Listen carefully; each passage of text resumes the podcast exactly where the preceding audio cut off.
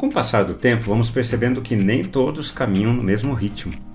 Nós mesmos, há dia em que caminhamos mais apressadamente, há outros dias em que caminhamos mais lentamente.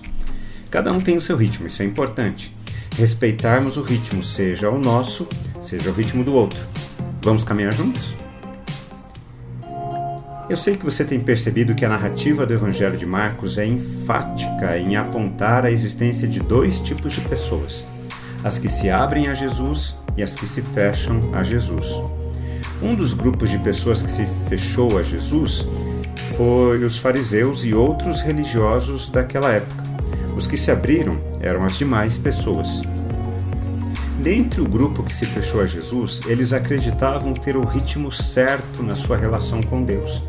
Esse grupo, que se considerava especial, acreditava que apenas os seus membros haviam recebido informações especiais e privilegiadas, verdadeiros mistérios espirituais.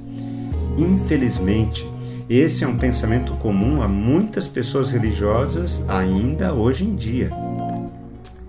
Depois que Jesus contou a parábola do semeador que lança as sementes, alguns discípulos foram procurá-lo para fazer perguntas sobre as parábolas.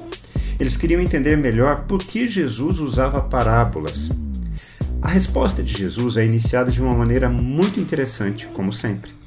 A vocês é dado conhecer o mistério do reino de Deus, mas aos de fora tudo se ensina por meio de parábolas. Em outras palavras, Jesus estava tornando claro a eles que o verdadeiro mistério espiritual que os religiosos não conseguiriam compreender estava sendo falado de maneira clara a partir das parábolas. O verdadeiro mistério espiritual para Jesus é o reino de Deus. Jesus contava parábolas porque era uma maneira dele estabelecer uma comparação simples para o coração que estava aberto a ele. Corações religiosos endurecidos que se imaginam detentores de mistérios espirituais não têm a capacidade de compreender a simplicidade do reino de Deus.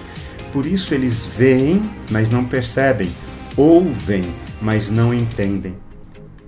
O caminho da religiosidade humana é um desvio.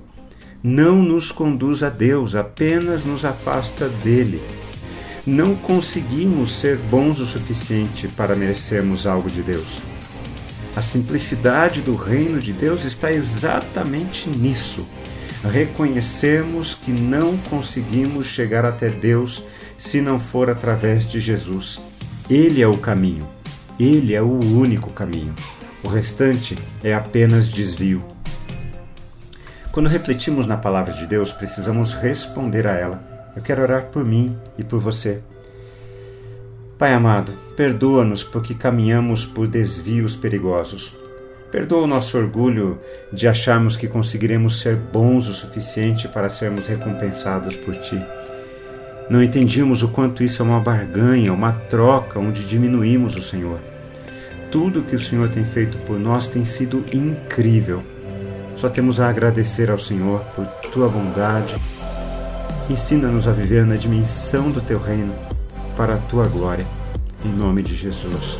Amém. Você tem um dia fantástico, um dia magnífico. Que o seu coração seja cheio da esperança bendita da presença de Jesus na sua vida. Um forte abraço. Nos falaremos mais no próximo encontro. Até!